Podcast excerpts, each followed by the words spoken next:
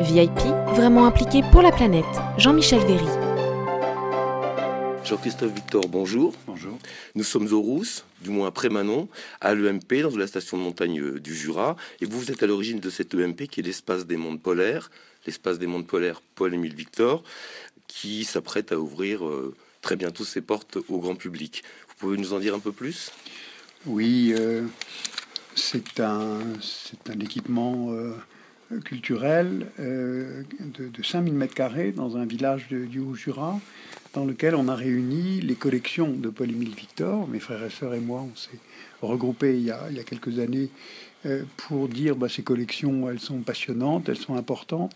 Et donc, on a, on a décidé de, de créer un, un équipement culturel, un espace des mondes polaires qui est divisé en trois ensembles, si vous voulez. Il y a le musée lui-même dont je vais vous parler. Il y a une banquise patinoire, il y a une patinoire banquise.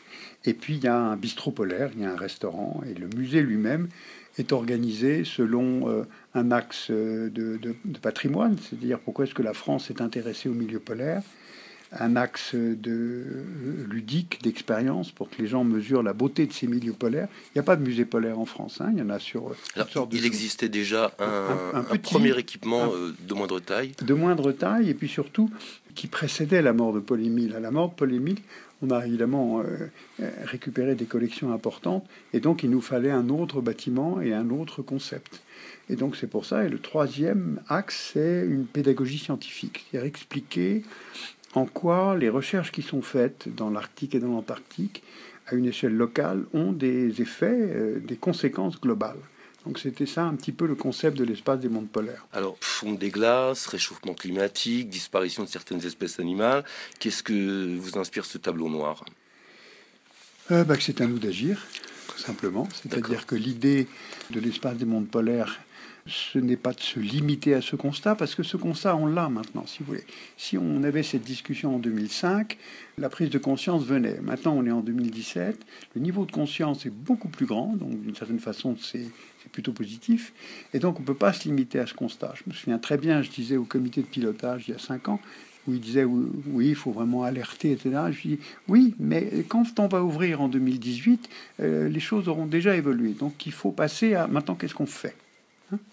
Et donc l'idée de, cette euh, pédagogie finalement et, et de cet ensemble qui est vraiment très beau, c'est de dire voilà le constat, voilà ce qu'on peut faire et voilà la responsabilité de chacun.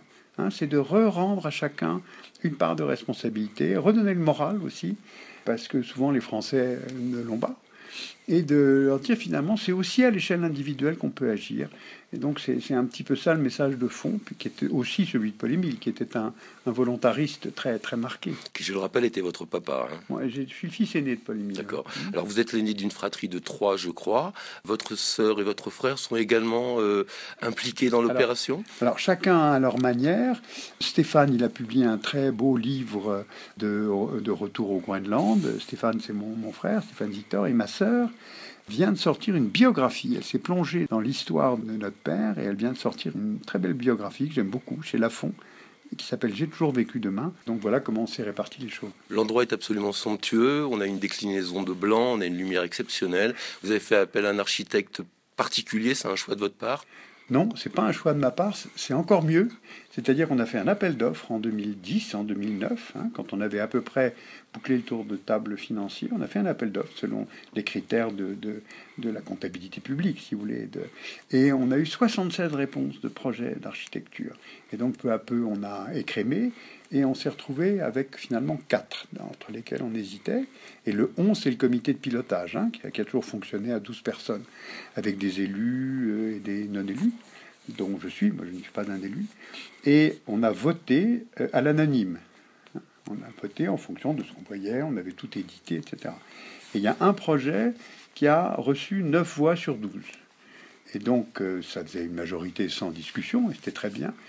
Et c'est celui-là qui a été choisi. Et on a découvert après, quand on a décacheté les noms, que c'était un cabinet d'architectes de Lons-le-Saunier. Et c'est vrai de vrai. C'est-à-dire, c'était d'une intégrité totale et anonyme. Et donc, non, c'est pas du tout moi qui ai fait le choix. C'est neuf personnes du comité de pilotage, dont des élus qui ont dit Ah, ben ça, c'est tout à fait ce qu'il nous faut. Et c'est ça qu'il y a là maintenant, aujourd'hui, en 2017. Qu'est-ce qu'on peut espérer en termes d'ouverture? Là, on est encore en fin de chantier. qu'est-ce qu'on peut espérer? Janvier, février Oui, c'est ça. D'accord. Et, et c'est très bien, c'est très bien. On dit oui, il y a du retard, oui, il y a eu un petit incendie, il y a eu des aléas.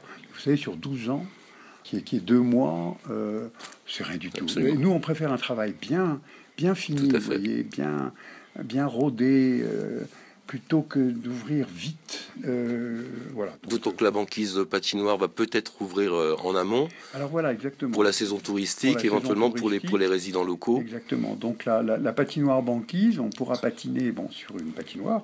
Et tout autour, il y aura des images de l'Arctique et de l'Antarctique. Et on pourra hop déchausser et passer dans le musée ou le restaurant à côté. Donc non, c'est vraiment un projet formidable. Et en plus, on s'est, on s'est bien amusé. Quoi. On a bien travaillé, on s'est bien amusé. Et bravo aux élus, parce que les élus nous ont soutenus financièrement. Hein, donc bravo. Jean-Christophe Victor, merci infiniment d'avoir répondu aux questions de Néoplanète. Merci, merci à vous.